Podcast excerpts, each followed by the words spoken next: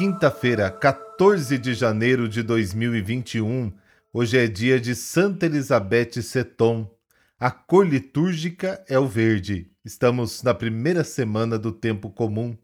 Os podcasts de janeiro estão no formato reduzido.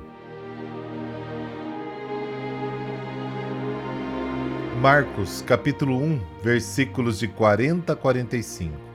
Naquele tempo, um leproso chegou perto de Jesus e de joelhos pediu: Se queres, tens o poder de curar-me.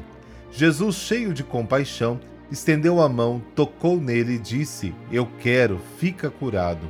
No mesmo instante, a lepra desapareceu e ele ficou curado. Então Jesus o mandou logo embora, falando com firmeza: Não contes nada disso a ninguém. Vai, mostra-te ao sacerdote e oferece pela tua purificação o que Moisés ordenou como prova para eles. Ele foi e começou a contar e a divulgar muito fato. Por isso, Jesus não podia mais entrar publicamente numa cidade. Ficava fora, em lugares desertos, e de toda parte vinham procurá-lo. Palavra da salvação. Glória a vós, Senhor.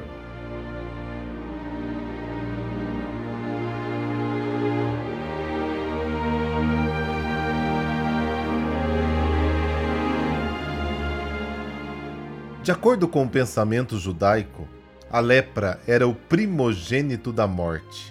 Jó capítulo 18. Aqueles que eram afetados por esta doença tinham que se manter separados dos outros e não podiam se aproximar de ninguém.